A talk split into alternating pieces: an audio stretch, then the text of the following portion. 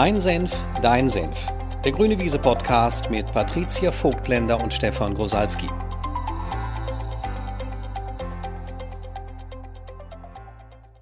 Hello. Hello. da sind wir wieder. Mit, äh, unsere Stimmen sind auch zurück, einigermaßen zumindest. Toi, toi, toi. Toi, toi, toi. toi, toi, toi Meine ist immer noch leicht nasal. Ich habe es ja. tatsächlich, ich habe länger damit zu tun, als ich es gewöhnt bin. Ja, aber also schon hier wieder ein Disclaimer. Also ich muss mich auch hin und wieder mal räuspern. so. Ja, ich nämlich auch. Und, aber wenigstens nicht Nase schneuzen, das ist ja schon mal total komfortabel. Ja, naja, genau. also das Jammerns genug. Ähm, heute haben wir, wie versprochen, ein Thema mitgebracht, was wir jetzt ja auch im aktuellen Ausbildungswochenende hatten. Mhm. Also in unserem äh, in unserer Kommunikations- und äh, Kommunikationsausbildung Grow, ne? die ja auch gleich ein äh, Ganzjahresprogramm für persönliche Weiterentwicklung ist. Wer ist da eigentlich über drin? Weil das ja auch immer spannend ist zu hören. Da sind drin Unternehmer, Führungskräfte, Lehrer, ne, haben wir auch, Schulleiter haben wir auch, ähm, Menschen. Also auch angestellte Führungskräfte, Coache, welche dies werden wollen. Also ganz Ärzte. gemischte Truppe. Ärzte, stimmt, Ärzte. Von den Berufsgruppen. Ja, genau, von den Berufsgruppen ist das ja total gemischt eigentlich, ne? Total. Ingenieure, Ärzte. Total. Mhm. Anwälte haben wir auch. Ne? Hey, haben wir einen Anwalt? Ja, wir haben auch einen Anwalt. ähm, dann haben wir, äh, ja, Unternehmer haben wir auch einige, ne? Und Steuer angestellte Führungskräfte. Steuerberater. Steuerberater. Mhm. Mhm. Ja.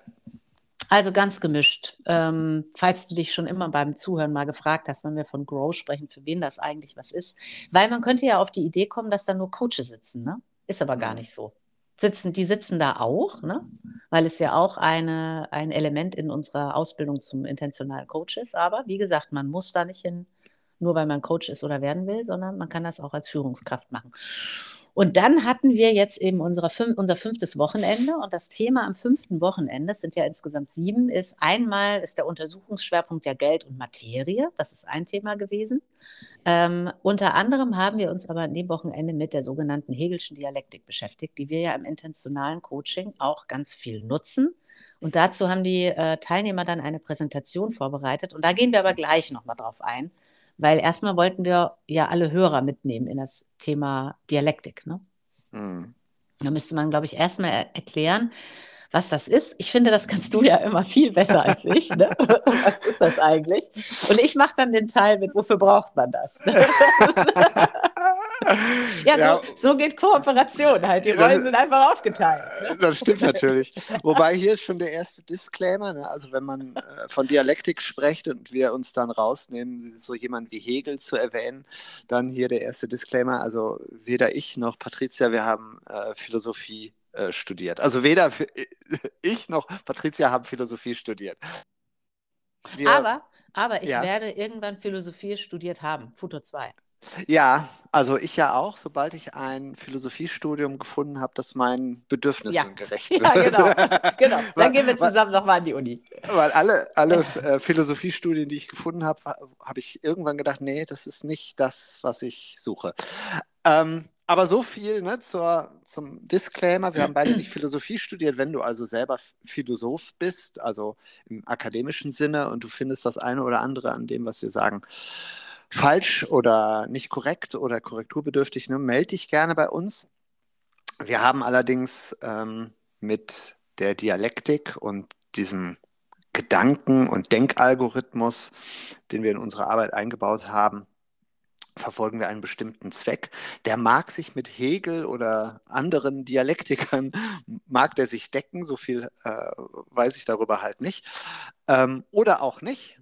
Ähm, aber was wir mit Dialektik bezwecken wollen, ist das, hm, wie soll ich das sagen, logische Überschreiten von Gegensatzpaaren und das zweidimensionale Denken äh, wenn ich das in ein Bild packen wollen würde, in eine räumliche Dimension überführen. Weil der Nachteil des menschlichen Verstandes ist ja, und das kannst du wahrscheinlich nachvollziehen, er denkt in Gegensätzen. Ne, sowas wie, wenn er an hell denkt, kann er nur vor dem Hintergrund von dunkel, oben gibt es nur äh, mit unten, äh, Mann gibt es nur mit Frau.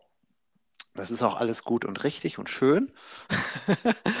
Allerdings, es ist halt begrenzt, weil die Welt sich nicht rein durch Gegensatzpaare abbilden lässt. Und die Dialektik stellt im Kern erstmal Gegensatzpaare logisch gegeneinander ne, und findet dann irgendwo eine logische Auflösung, die aber nicht ein Gegenteil ist des ursprünglichen Gegensatzpaares, sondern ein, hm, eine Sphäre, wenn ich das mal so ausdrücken darf, eine Sphäre, die das Gegensatzpaar umschließt, also beides als Möglichkeit enthält, aber gleichzeitig auch darüber hinausgeht und somit einen Raum eröffnet der Möglichkeiten, die in dem ursprünglichen Gegensatzpaar nicht enthalten sind.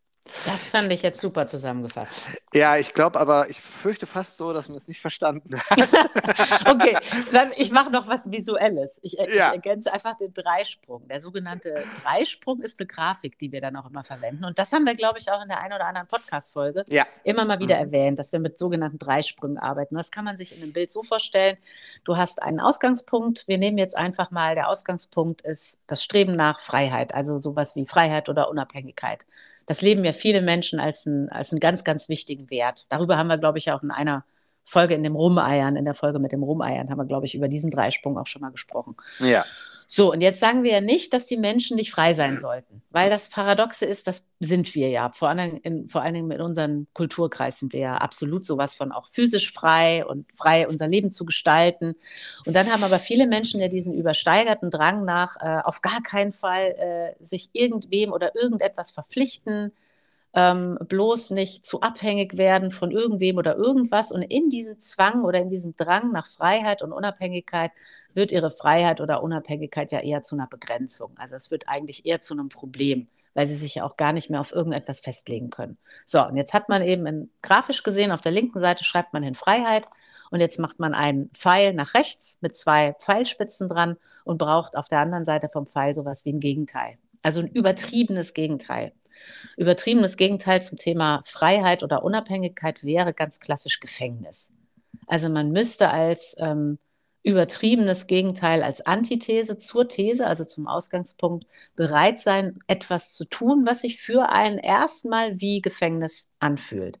Anders ausgedrückt, ähm, man müsste sich vielleicht dann mal auf einen Partner festlegen und ähm, in eine verbindliche Partnerschaft gehen ähm, oder man müsste ähm, dann tatsächlich sich auf eine berufliche Ausrichtung festlegen und sich dieser Ausrichtung, dieser selbstgewählten Ausrichtung dann auch verpflichten. Ähm, oder vielleicht jemand, der ganz viel rumreist, rumreist, rumreist, dabei aber auch nicht wirklich glücklich ist. Ähm, für den wäre vielleicht sowas wie an einem Ort zu setteln ähm, fühlt sich erstmal wie Gefängnis an, könnte aber für, für denjenigen, der immer auf der Flucht ist, sowas äh, erzeugen wie eine Befreiung im Festlegen. Das ist das, was wir meinen. Jetzt wieder ganz wichtig beim Zuhören. Wir haben übrigens nicht gesagt, alle müssen heiraten. Ne? Wir haben auch nicht gesagt, alle müssen immer den gleichen Beruf machen und keiner soll reisen. Das haben wir nicht gesagt, sondern wir verwenden die Dialektik eben immer als äh, äh, sowas wie einen individuellen Ansatz in einem Dialog oder in einem Coaching-Gespräch. Wir ermitteln immer, was ist der Ausgangspunkt, in der die Person dann letzten Endes in ihrer Lebensgestaltung begrenzt ist. Und jemand, der eben die ganze Zeit nur Freiheit und Unabhängigkeit auf dem Schirm hat, der wird bestimmte Erfahrungen, ne, die mit Freiheit und Unabhängigkeit gar nicht möglich sind, sowas wie eine feste Bindung, äh, ein fester Arbeitsplatz oder äh, ein fester Lebensmittelpunkt, der, der wird das einfach nicht erleben können sehnt sich aber vielleicht danach und damit er das erleben kann, müsste er sich eben auf die Antithese einlassen, nämlich Gefängnis. Ne? Das wäre jetzt erstmal grafisch äh, die Ebene unten. Ähm, da hätten wir halt These und Antithese, Ausgangspunkt und übertriebenes Gegenteil. Und was Stefan gerade schon erläutert hat, ist der dritte, die dritte Ebene, musst du dir vom äh, rechten Pol einen Pfeil nach oben vorstellen, der geht dann zur Synthese, der Dreisprung, ne? also der dritte Ort in diesem Sprung. Und der geht halt eben immer nur ähm, vom übertriebenen Gegenteil ähm, ausgehend. Also man kann nicht vom Freiheitsdrang in eine dritte schicke neue Lösung gehen, die nichts mit Festlegen und mal auch gefangen sein zu tun hat, sondern man muss eben bereit sein, auch das übertriebene Gegenteil in sein Leben zu integrieren, um dann eine dritte äh, Lösung äh, erzeugen zu können. Ne, und in dem Dreisprung von Freiheit und Gefängnis wäre die dritte Lösung sowas wie Commitment. Sich wirklich auf eine Sache äh, festzulegen und dann auch committed dran zu sein, äh, dran zu bleiben. Anders ausgedrückt, die Synthese, in dem Fall Commitment, mh, hm, erzeugt sowas wie einen größeren Raum, in dem es dann auch nicht mehr wichtig ist, ob du jetzt gerade frei bist oder gefangen bist. Also wenn jemand Commitment für eine Sache hat, jetzt können wir ja wieder die äh, Gefährten aus Herr der Ringe bemühen, wenn jemand das Commitment hat, den Ring nach Mordor zu bringen, dann ist ihm auf dem Weg dahin egal, ob er sich die ganze Zeit immer nur frei fühlt oder auch mal begrenzt oder gefangen. Das ist dir dann egal. Wenn du also das Commitment hast, sage ich jetzt mal, Erfolg im Beruf zu produzieren, dann ist es dir egal, dass du in einem Projekt auch mal gefangen bist oder in einem in einer Weiterentwicklungsstufe, die du meistern musst, auch mal gefangen bist. Wenn du Commitment hast für wirkliche Nähe und glückliche, erfüllte Partnerschaft mit einem Menschen, dann ist es dir halt in diesem Commitment, für diesen Lebenszustand mit jemandem, egal, dass du dich zwischendurch vielleicht in der Partnerschaft auch mal fühlst wie in einem Gefängnis. Vielleicht, weil der andere eben Bedingungen mitbringt, die dir nicht gefallen, weil du mal Bedingungen stellen musst. Aber das ist dann für dich kein Problem, weil du eben ein Commitment ähm, für, eine, für ein bestimmtes Projekt oder einen bestimmten Lebenszustand hast. Und das ist das, was wir eben meinen mit drei Sprüngen und mit Dialektik. Mhm. Und so stellt die Synthese auch immer irgendwie ein Paradoxon dar. Ne? Also nehmen wir das Beispiel, wenn du dich dann festgelegt hast auf einen Partner oder auf einen Beruf, was sich ja dann eröffnet ist, ein, sozusagen ein neuer Raum. Ein, ein Raum, den du betreten hast. Ich glaube, dieses Beispiel mit dem Leben auf dem Flur hatten wir auch schon mal. Ne? Denn ähm, Freiheit, also auf jeden Fall frei sein zu wollen, ist irgendwie so wie äh, Leben auf dem Flur und dich auf keinen der Räume irgendwie festzulegen. In dem Moment, wo du aber einen Raum betreten hast, du hast dich also festgelegt, du hast dich freiwillig in ein Gefängnis begeben, passiert etwas scheinbar Paradoxes. Denn dieser Raum stellt für dich wieder einen Erfahrungsraum dar, in dem du dich, und jetzt kommt's, frei entfalten kannst. Das heißt, Freiheit und Gefängnis sind nur Scheinwidersprüche. Ähm, jemand ist nur wirklich dann frei, wenn er sich eben auch frei in bestimmte Bindungen begeben kann, frei wählen kann, in welchen Grenzen er sich bewegen will. Weil als menschliche Individuen sind wir sowieso immer beides. Ne? Wir sind sowohl frei, wir können jederzeit weiß ich nicht, äh, nach Spanien fahren. Wir sind aber auch gleichzeitig determiniert. Unsere Historie hat auch Einfluss auf uns. Unsere Gene haben auch Einfluss auf uns. Sie, sie bilden also auch so etwas wie einen Rahmen, in dem wir gestalterisch tätig sein können. Also und weil die Synthese sowas darstellt wie eine Paradoxie und damit das Leben eigentlich in seiner Komplexität viel präziser abbildet als nur Gegensatzpaare, finden wir, ist die, ist sich mit Synthesen zu beschäftigen und mit der Dialektik zu beschäftigen, also ich, ich würde ja immer sagen, das ist die Fähigkeit fürs 21. Jahrtausend oder Jahr, Jahrhundert und fürs dritte Jahrtausend. Weil, ähm, ich meine, wer sich schon mal mit VUCA auseinandergesetzt hat, ne, die Charakteristika der, der modernen Welt, so unvorhergesehen, voller Ambiguitäten, voller Widersprüche, hochkomplex, da muss man in der Lage sein, sich mit Widersprüchlichkeiten sowohl im eigenen Denken als auch im gesellschaftlichen Diskurs auseinanderzusetzen, um darin wieder ne, Gestaltungsspielräume zu, zu identifizieren und zu nutzen. Mhm. Ja, ich habe auch gerade noch mal gedacht, wir haben ja am Anfang die Frage aufgeworfen, wofür braucht man das eigentlich? Und die hast du jetzt ja beantwortet, weil ich dachte die ganze Zeit, scheiße, ich habe das ja noch gar nicht beantwortet.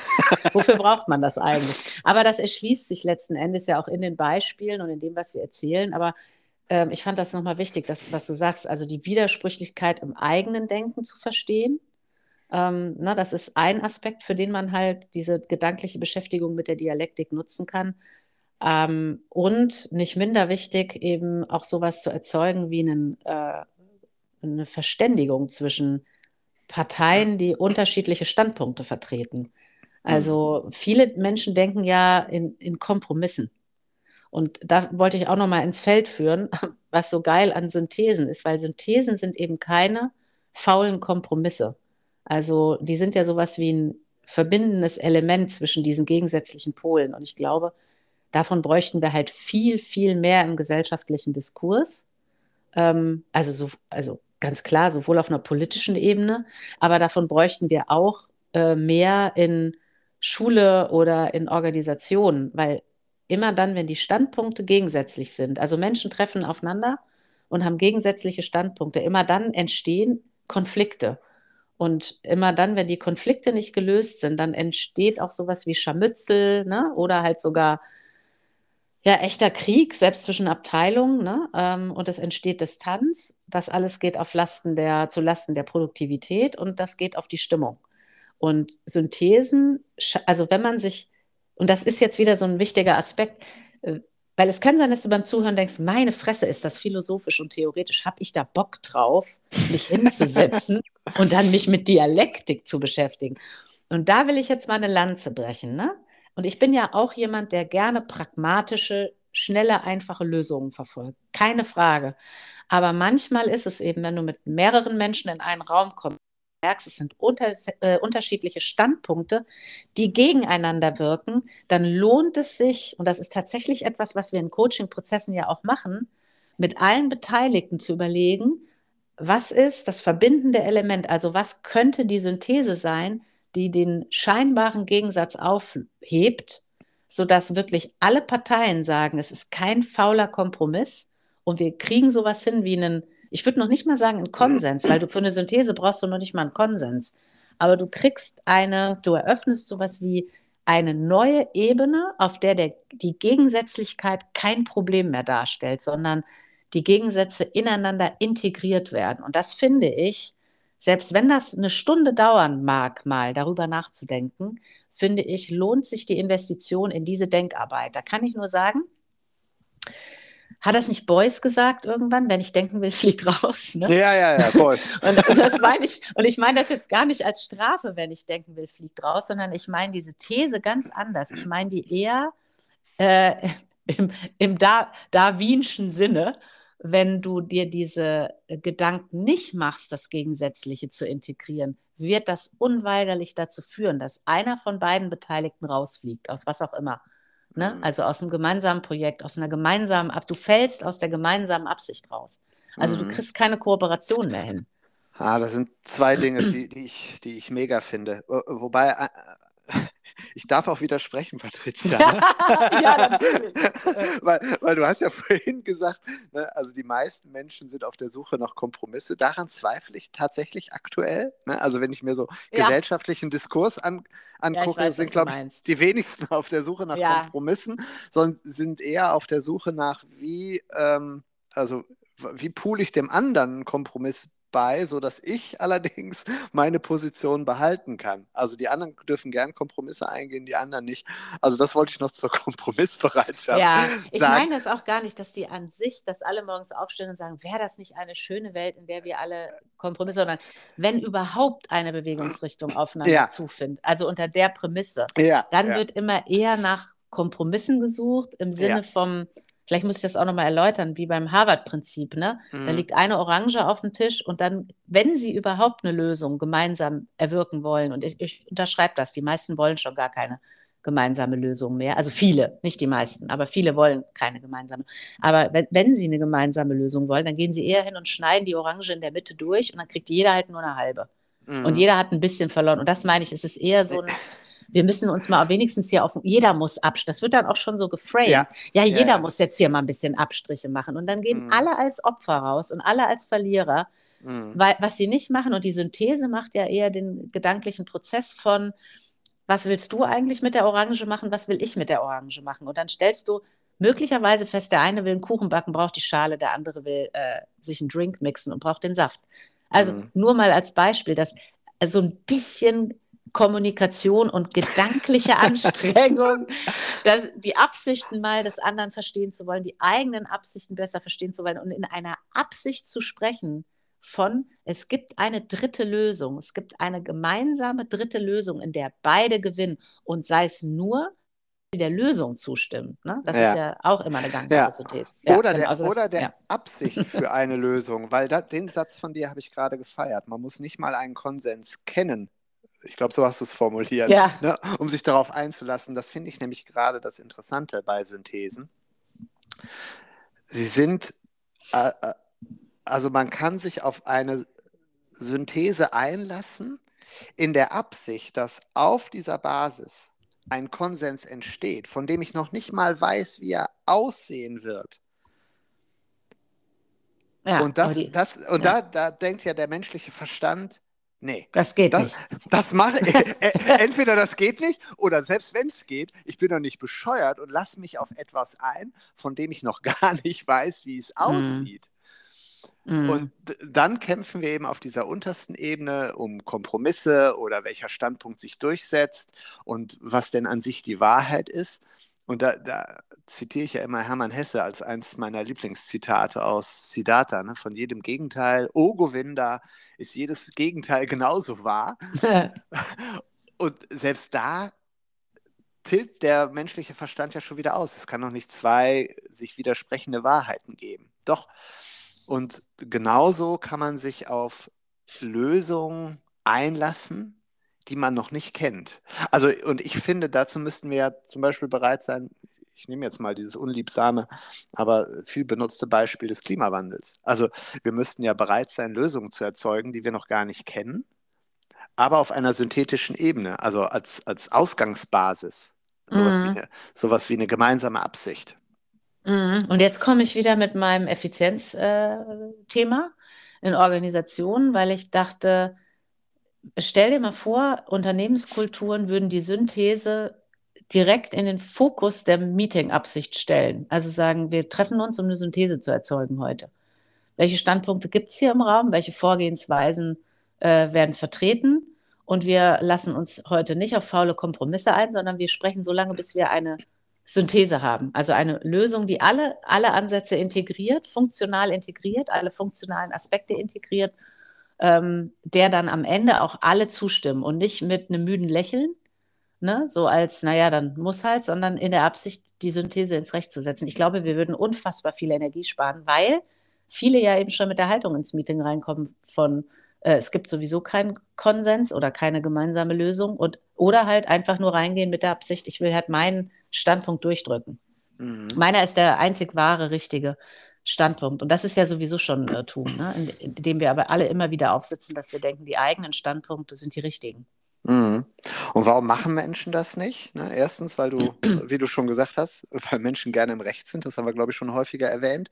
Und ich glaube, an der Stelle äh, können wir auch wieder Bezug nehmen auf eine Folge von, ich glaube, die vorletzte, ne? Followship war die vorletzte Folge. Mhm. Ähm, weil um eine, eine synthetische Lösung, also einen Konsens zu erzeugen, wie den, den wir gerade gesprochen haben, äh, müsste man halt auch folgen wollen, und zwar eine Absicht. Eine Absicht, die auf die man sich möglicherweise als Management-Team schon mal geeinigt hat. Sowas wie eine Vision für das Unternehmen oder eine gesellschaftliche Utopie, die man anstrebt. Und dann zu sagen, okay, wir ordnen im Sinne einer, das, das ist jetzt unser übergeordnetes Ziel, unsere übergeordnete Absicht. Und die lassen wir im Grunde entscheiden was mm. final die richtige, in Anführungszeichen, Lösung ist. Oder das, wo, das Projekt, was wir jetzt starten, und sei es nur, um auszuprobieren, ob es funktioniert und wieder Erfahrungen zu sammeln, anhand derer wir wieder lernen können und uns weiterentwickeln können und wieder feinjustieren können. Aber selbst dazu sind, glaube ich, viele äh, heutzutage nicht mehr bereit, sowas wie einer übergeordneten Absicht zu folgen. Wir klingen auch ein bisschen frustriert heute. Ne? Ich wollte es auch gerade sagen. Heute, heute, klingen wir, glaube ich, etwas frustriert. Aber wir können das ja mal sagen, dass wir, wir haben ja beide selten schlechte Laune, ne? Oder irgendwie so, irgendwie so ein bisschen so dieses, ach, heute habe ich ja nicht so Bock.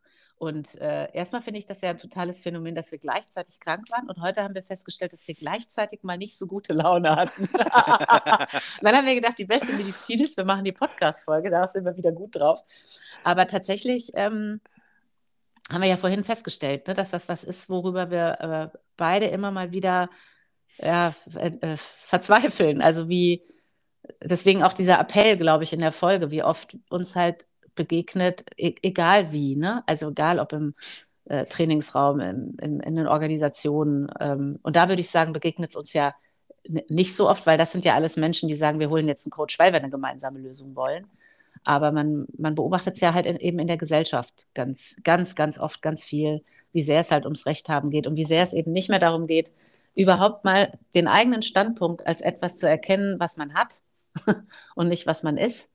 Und ähm, sich auch mit den Standpunkten anderer mal eingehend zu beschäftigen. Also sowas wie Völkerverständigung zu erwirken, indem man zusammenkommt und erstmal sagt, was ist denn eigentlich, was ist denn die Idee mit deinem Ansatz und was ist die Idee mit meinem Ansatz?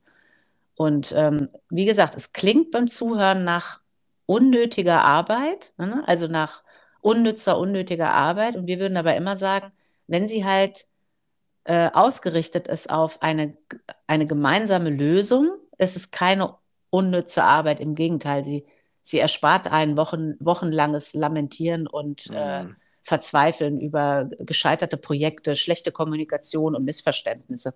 Mhm. Und ich habe gerade nochmal, ja. Ja, ich würde auch sagen, dass das, äh, also so geht es zumindest mir, das Arbeiten an Synthesen, ne, also das Erforschen von Synthesen, das Finden von Synthesen, äh, das würde ich gar nicht als Arbeit definieren, nee, weil, weil, weil sie ja jenseits des menschlichen Denkens eigentlich stattfindet. Das, man muss ja auch den normalen, linearen menschlichen Denkprozess äh, überschreiten. Also für mich ist das eher eine Kombination aus, natürlich, da fließen ein paar Gedanken ein, aber es fließen auch Gefühle drin ein. Und es ist eher ein Erspüren von Synthesen und Spielen mit Möglichkeiten, auch mit sprachlichen Möglichkeiten, mit, sem mit semantischen Ideen. Also es ist für mich keine Arbeit im eigentlichen Sinne, sondern es ist für mich eher eine eine Form der Meditation, eine Form mhm. des, des Gedankenspiels im wahrsten Sinne des Wortes, weil per Definition lässt sich eine Synthese eben nicht linear ableiten, sondern sie muss so ganz verschiedene Dimensionen umfassen. Und wie gesagt, das sind erstmal abstrakt-logische Dimensionen, das sind semantische Dimensionen, also man spielt mit Wortbedeutung, aber ich finde, wir spielen auch immer mit so ein bisschen mh, hm, Wortenergien, ne? also was, welches, welche, welcher Begriff hat eine, hat eine Schwingung, während, mhm. ich da, während ich darüber nachdenke, also worauf reagiert mein Körper auf eine positive Art und Weise, irgendwie angenehm, das gibt mir auch Hinweise auf Synthesen, aber wie gesagt, das ist für mich kein lineares Arbeiten im Sinne von, es gibt auch ich glaube, das ist eben auch ein bisschen die Schwierigkeit, für die ich ein bisschen mehr Empathie entwickeln kann. Äh, es gibt halt kein Schema, wie man sich einer wirklich nähern kann. Es ist ähm, ja ein Gedankenspiel. Mhm. Ja, mir geht das auch so. Und ich habe gerade gedacht, das ist auch beim eher sowas wie ein, ein, fast schon ein Automatismus inzwischen, wenn ich irgendein Problem identifiziere, also auch in meinem Kopf. Also wenn ich bei mir selber feststelle, irgendwie bist du da auf irgendwas hast du dich festgenagelt gedanklich. Also du hängst auf irgendwas fest. Ne? Also ich habe jetzt gerade kein Beispiel. Ich muss gleich mal überlegen, ob mir ein Beispiel. Ich habe eins. Du hast eins. Okay, ja, ja. Ich, ich hänge gerade fest auf, auf dem Standpunkt, Dialektik ist die Lösung für alle Probleme. und ja. vor diesem Hintergrund verstehe ich nicht, warum das nicht mehr Menschen machen und so denken. So. Ja. ja, und dann braucht man halt in dem Fall Ne? Auch das, den gegensätzlichen Standpunkt, Stefan. Dialekt, Dialektik ist der größte Scheiß ja. und, eine, und, eine, absolute Zeitverschwendung. Ja, ja genau, ja. das wäre dann dein, deine Befreiungsantithese. ja, aber ich, was ich sagen wollte, ist, wenn ich, wenn ich tatsächlich, äh, ich muss nur irgendeinen Anspruch in meinem Kopf identifizieren, wie jemand oder etwas zu sein hat. Ne? So. Und dann mhm. ist das bei mir wie so ein Automatismus, schmeiße ich direkt an, mal die, das, das übertriebene Gegenteil zu erzeugen, um mich aus dieser Dauerschleife überhaupt erstmal rauszuholen. Weil sonst ist das wirklich so, als hätte ich einen Flock in die Erde gerammt ne, mit meinem Anspruch, alle hätten so zu sein oder müssten so sein. Und dann fahre ich Karussell um diesen Anspruch und fahre im Kreis und dann lade ich dann innerlich vielleicht noch Empörung, Entrüstung drauf. Das nennt man übrigens Moralität. Ne? Mhm. Und dann finde ich überhaupt und überhaupt, das sollten auch alle. Und dann ist das Erste, was ich mache, ist, bevor ich den Flock aus der Erde nehme, ich drehe das Karussell, ich ändere erstmal die Richtung. Ich zwinge mich erstmal dazu, dass mein Karussell mal in die andere Richtung fährt. Und ich erforsche mal, was an der anderen Seite genauso richtig und korrekt wäre. Also mhm. warum mache ich das und warum machen wir das auch mit den Teilnehmern, diese Übung? weil wir wollen, dass sie geistig flexibel bleiben. Ähm, was dazu führt, dass der Geist nicht so was ist wie so ein ganz enger, also so ein ganz enger, schmaler Pfad, in dem alles äh, nur so existieren kann, wie der Verstand sich das gerade ausdenkt, sondern um den Geist wirklich weit zu machen. Ne? Und ich glaube, mhm. das ist nämlich auch was, was wir glauben, was viele äh, mehr brauchen, wieder mehr, also ein erweitertes Bewusstsein, also eine, nicht nur eine erweiterte Wahrnehmung, wirklich ein, ein erweitertes Bewusstsein über Zusammenhänge. Und ich mache wirklich in erster Linie die Arbeit mit dem Gegenteil, mich überhaupt erstmal ins Gegenteil zu zwingen. Und das mhm. haben wir mhm. ja, glaube ich, auch schon mal in der einen oder anderen Podcast-Folge dann als Aufgabe aufgegeben. Ne? Wenn jemand zum Beispiel Moral hat als total oberen Wert, ähm, dass du identifizierst, was ist denn äh, das, worüber du so krass moralisch bist. Zum Beispiel, man muss immer aufräumen, bevor die Putzfrau kommt, ne? Dass mhm. einfach die Befreiung im Gegenteil so un unglaublich äh, erlösend ist, nämlich dann zu sagen, so, ich zwinge mich jetzt mal dazu, extra Unordnung zu produzieren, bevor die Putzfrau kommt, um, um mitzukriegen, es passiert nichts Schlimmes. Und dann kannst du, wenn du das eine ganze Weile gemacht hast, dann kannst du nämlich in eine Synthese gehen und dann kann es mal aufgeräumt sein und mal nicht aufgeräumt sein. Also dann kannst du sogar sowas machen wie explizit die Sachen, die sowieso die Putzfrau anfasst, nicht anfassen. Und die Sachen, wo du weißt, die kann sie vielleicht einfach auch nicht gut machen, wie bestimmte Dinge aufräumen oder so, dann machst du die halt selber. Aber nicht, weil du gut dastehen willst, sondern weil das funktional ist, das so zu machen. Naja, und am Wochenende, was haben wir gemacht mit den Teilnehmern, habe ich gedacht, da kann man ja auch noch mal ein bisschen drüber plaudern. Mhm.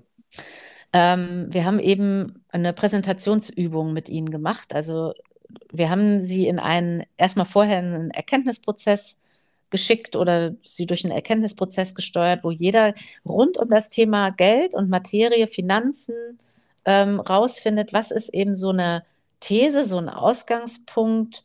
Und das kann ein Standpunkt sein oder ein Wert sein oder eine Haltung sein, auf die derjenige irgendwie festgenagelt ist, gedanklich.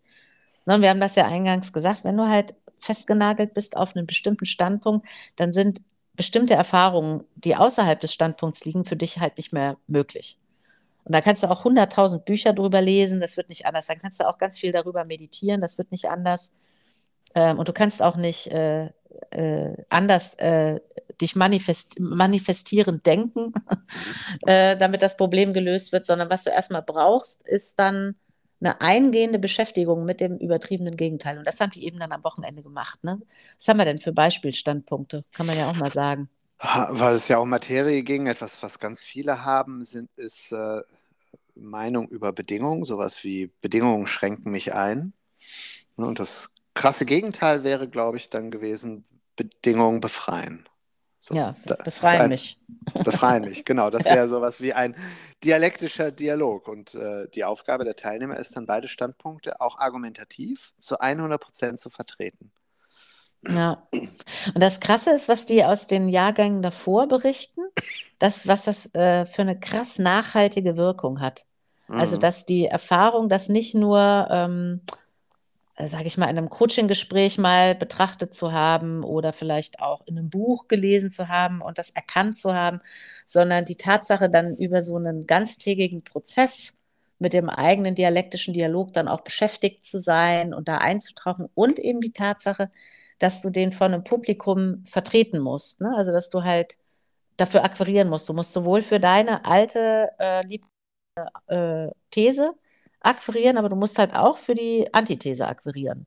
Und, und da finde so, ich ja immer. Alle im ja. Raum das wirklich super finden, ne? Genau. Und da finde ich ja immer am lustigsten die Erkenntnis, wenn die jemand hat, und äh, dieses Wochenende war es, glaube ich, wieder eine Handvoll, wenn die die Erkenntnis haben, ich habe für meinen alten Standpunkt weniger Argumente gefunden als für den neuen. Ja. Also, und das ist für mich immer so ein Indikator, dass äh, viele innerste Überzeugungen, äh, Ideen, die, die, unser Verstand so mit sich rumträgt, sowas bekommen haben wie ein Eigenleben, so Zauberlehrling-mäßig. Ne? Die, die Geister, die ich rief, werde ich nun nicht mehr los. Und die machen halt dummes Zeug bei uns im Verstand. Und deswegen lohnt es sich halt insbesondere so liebgewonnene innerste Überzeugung wirklich mal auf den Prüfstand zu stellen, finde ich dafür eigentlich noch das wirklich sowas wie ein Denkautomatismus, in dem ich mich bewege, der mir aber eigentlich gar nicht mehr dient. Und äh, das sind eigentlich immer die Erkenntnisse, die mich am meisten freuen. Also wenn Menschen herausfinden, wie begrenzt doch der menschliche Verstand ist und wie viel Eigen, Eigendynamik der auch so entwickelt. So, manchmal ist es ja so, ne, dass nicht wir einen Verstand haben, sondern der Verstand hat uns und nutzt uns für seine Zwecke. Und ja. dann ist es wieder, dass die Synthesen bilden, ist dann eben auch ein, ein Werkzeug zur persönlichen Befreiung aus diesem Gefängnis des eigenen Verstandes. Mhm. Ich habe gerade noch an ein Beispiel gedacht, was so im Führungsumfeld ähm, ja auch gängig ist, ne? dass viele, weil das ist mir letzte Woche wieder in einem Auftrag begegnet, dass viele Führungskräfte finden, Bedingungen stellen ist hart. Mhm. Also dann ist man so ein harter Hund, so ein, so ein Bad Guy, wenn man zu den Mitarbeitern hingeht und sagt, äh, so ich, ich hätte das gerne folgendermaßen. Weil ich gerade dachte, vielleicht braucht es auch noch mal so ein, äh, so ein paar verschiedene Beispiele, um, damit man beim Zuhören erkennt, warum diese Arbeit so wichtig ist, warum eine Verhaltensveränderung, die viele eine neue Erfahrung machen wollen, eine Verhaltensveränderung immer im Denken ansetzt und man anfangen muss, sein, sein, seinen Geist flexibel zu halten. Und wenn die sich dann eben damit beschäftigen, mit dem gegensätzlichen Standpunkt zu Bedingungen stellen ist hart, dann ist ja logisch abzuleiten, der gegensätzliche Standpunkt ist, keine Bedingungen stellen ist hart. Und das mal wirklich zu erforschen, zu ergründen und rauszufinden, warum der wirklich stimmt, der Standpunkt, das ist für viele absolut erhellend. Und das finde ich dann immer krass, wenn die Führungskräfte hingehen und wir das ja nur so mit denen so ein bisschen weiterspinnen ne, und sagen, ja, was, was passiert eigentlich, wenn du eine klare Vorstellung im Kopf hast die aber nicht mitteilst, sondern eher in so Wünschen und Hoffnungen und Sehnsüchten verweilst ne? und nicht klar sagst, was du gerne hättest, wie ist das eigentlich für dein Team? Ja, dann wissen die ja auch nicht genau, was sie machen sollen und so, aber dann sollen die doch selber denken. Ja, was ist, wenn sie sogar lieber besser selber denken könnten, wenn sie klar wüssten, was du von ihnen willst? Ne? Weil vielleicht wird ein bestimmter Gedenk Geden äh, gedanklicher Prozess bei ihnen gar nicht angestoßen, weil du die Bedingungen gar nicht stellst. Ne? So. Ähm, und das immer weiter zu fragen, immer weiterzuführen, immer weiterzuführen, immer weiterzuführen, bis sie am Ende da teilweise sitzen und wirklich fast schon niedergeschlagen sind, weil sie sagen, das ist total hart, dass ich Führungskraft bin und denen die ganze Zeit nicht sage, was ich von ihnen haben will. Das mhm. ist ja wieder, ne, wieder unser Lieblingsbild mit dem Bergführer. Das ist, als würde der Bergführer mir überhaupt gar nicht sagen, wo wir hinklettern und warum wir da reinklettern in die Wand und wie wir klettern und etc. Und deswegen haben wir möglicherweise auch so viel Missverständnisse, drehen uns zu viel im Kreis, haben auch so oft Stillstand im Team. Und das finde ich, sind für mich ja immer diese Offenbarungsmomente, wenn jemand dann da sitzt und sagt, also mein Standpunkt ist überhaupt gar nicht so wahr, wie ich all die Jahre dachte, dass er wahr ist. Aber ich mhm. dachte halt, der stimmt. Ich dachte, das ist der einzige Weg. Und das finde ich nämlich ist dieses Geile an diesem, an dieser Präsentation, dass es ja wirklich vielen gelingt, dann, also und an diesem Wochenende fand ich es wirklich erstaunlich krass, wie gut die Präsentationen waren. Also, mhm. also wie oft äh, es den Teilnehmern gelungen ist, wirklich beides gleichgültig zu vertreten. Weil du daran eben merkst, es gibt einfach nicht die Wahrheit. Es gibt einfach nur unterschiedliche Standpunkte die zu unterschiedlichen Ergebnissen führen. Und besser, man fängt an, sich mit den Standpunkten und ihren Auswirkungen eingehender zu beschäftigen. Also äh, fände ich, wäre auch eine super Empfehlung an alle Parteien in Deutschland, mhm. sich mal mit den Standpunkten, die sie vertreten, eingehender zu beschäftigen und die mal wirklich zu hinterfragen. Also funktionieren die wirklich? Mhm. Ich ja. finde es mega. und ich würde gerne noch die, die synthetische Auflösung, weil das ist ja das Interessante. Ne? Bedingungen stellen ist hart versus keine Bedingungen stellen ist hart. Weil wenn man sich dann mal auf diesen Prozess eingelassen hat, irgendwann eröffnet sich sowas wie ein Erkenntnisraum, der das Wesen von Bedingungen wirklich klar umreißt. Also was ist eigentlich der Zweck von Bedingungen? Und weil manche Führungskräfte fallen dann auf der anderen Seite vom Pferd, ne, wenn ihnen klar ist, äh, keine Bedingungen stellen ist hart. Und auf der anderen Seite sagen sie dann, okay, dann kann ich, dann kann ich von meinen Mitarbeitern alles fordern. Also egal wie bekloppt das ist oder wie weit hergeholt das ist. Aber die Synthese, die sich eröffnet durch diesen Erkenntnisprozess, die gibt dir nämlich auch gleichzeitig sowas wie ein funktionales Kriterium an die Hand. Also welche Bedingungen stellen und welche nicht stellen. Ne? Also, weil die Synthese umfasst ja immer beide Pole. Ja.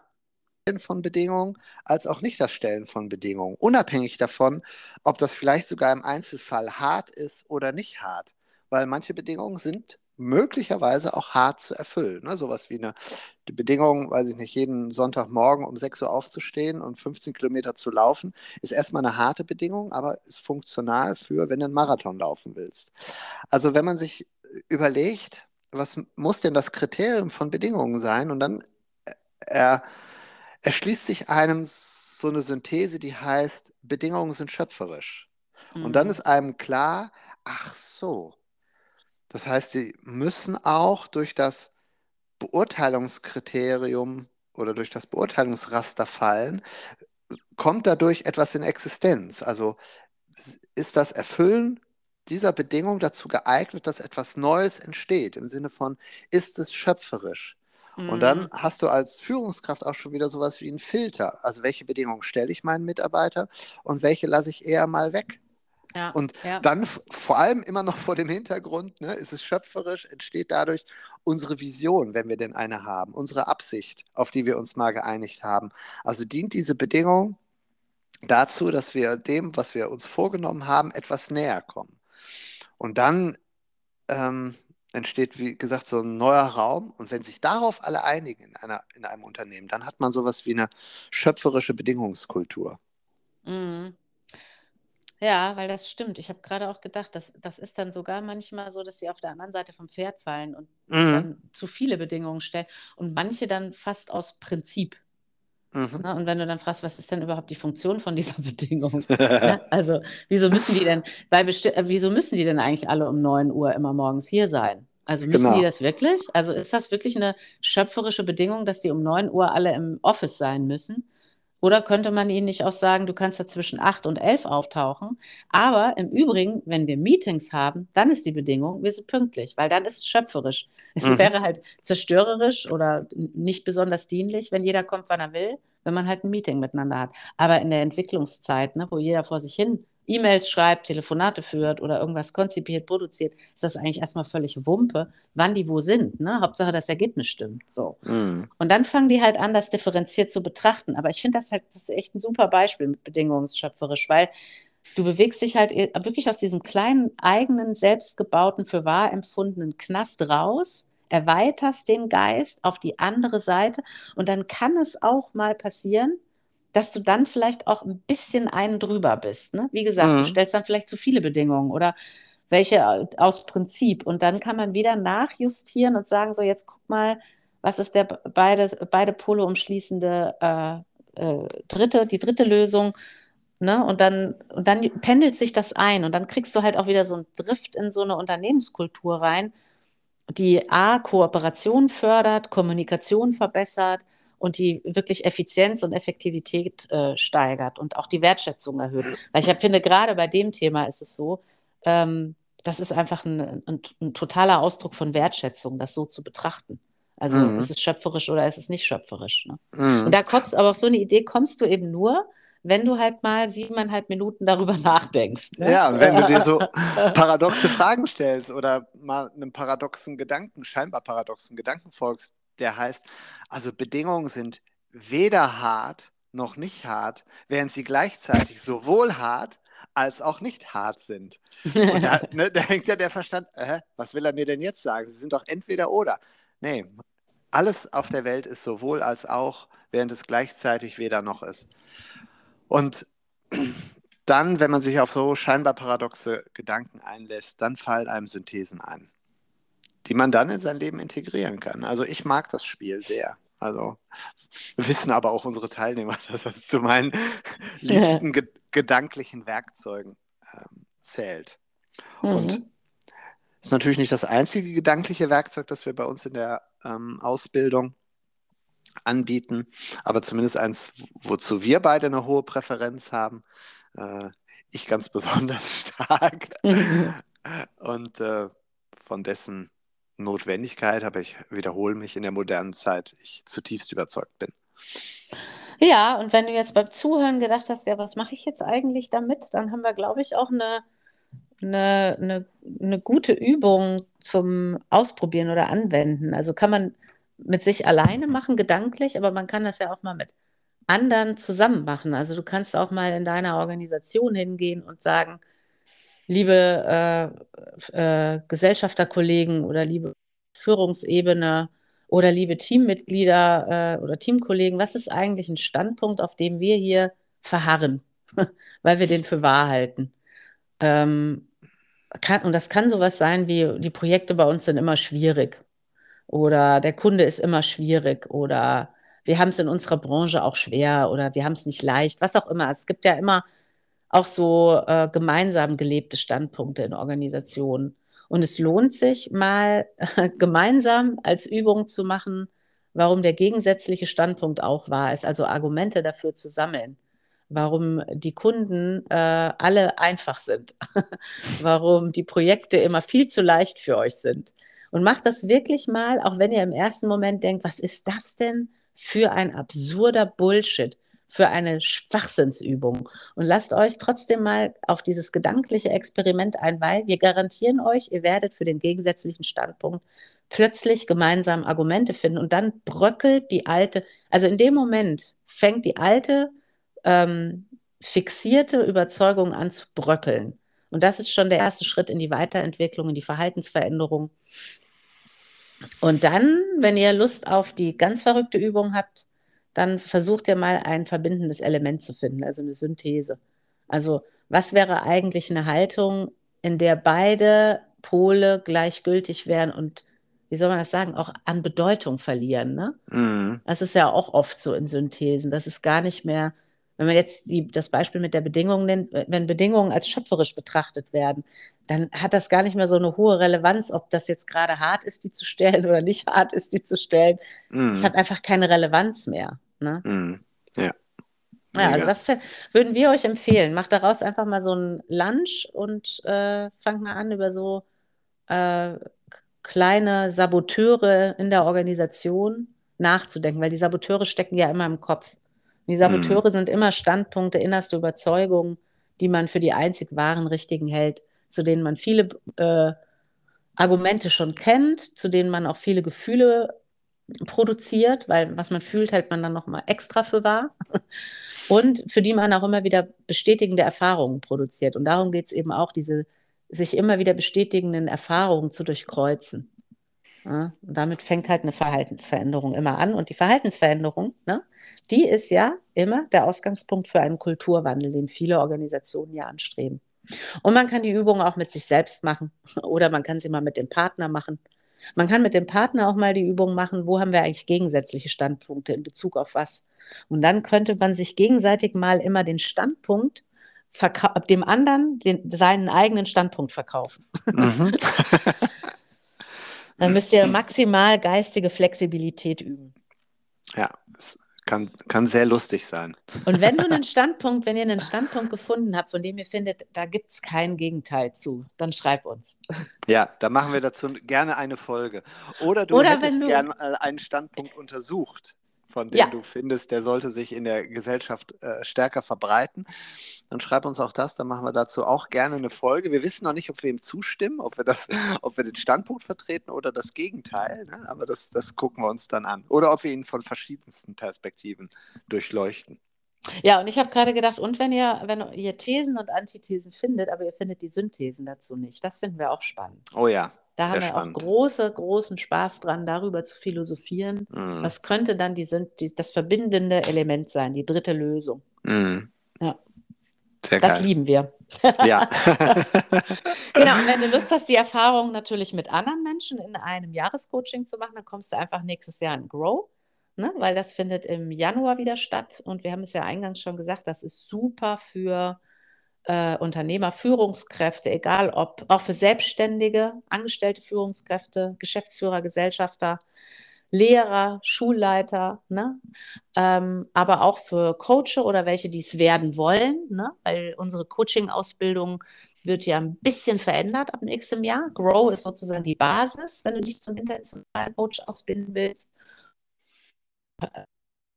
Zu der Basisbildung äh, Grow dann eine reine Coaching-Gesprächsausbildung online anbieten, die im Übrigen auch für äh, kontextuelle Coache geöffnet wird, ne? welche die ähm, ja, sich in der Methode ausbilden haben lassen, kontextuelles Coaching, was wir ja auch mal, und da haben wir uns ja auch mal drin ausgebildet, ähm, und für die werden wir das auch öffnen. Also wenn du da Interesse dran hast, kannst du uns auch gerne schreiben. Und äh, wir vermitteln das ja aber auch immer über unsere Newsletter, wann das wieder losgeht. Aber wie gesagt, am wichtigsten erstmal Grow, wenn du da Lust drauf hast. Das sind sieben Wochenenden über ein Jahr verteilt. Im Januar geht's los und du beschäftigst dich ein Jahr lang wirklich mit dir und all deinen Lebensbereichen. Und währenddessen wirst du in intentionaler Kommunikation ausgebildet von uns. Ja, ein Megaprogramm. Ja, finde ich auch. Wenn wir es noch nicht erfunden hätten, würde, fände ich, müssten wir es noch erfinden. Ja, genau. Ja. In diesem Sinne, wir freuen uns auf deine Fragen, vielleicht sogar auf deine Teilnahme ne? und äh, freuen uns auf jeden Fall schon mal auf die nächste Folge. Bis oh dahin. ja, die 50. Die 50. Genau. Ja, die 50. Die 50. Folge. Da müssen wir uns was Besonderes ausdenken. Ja. also, tschüss. Tschüss.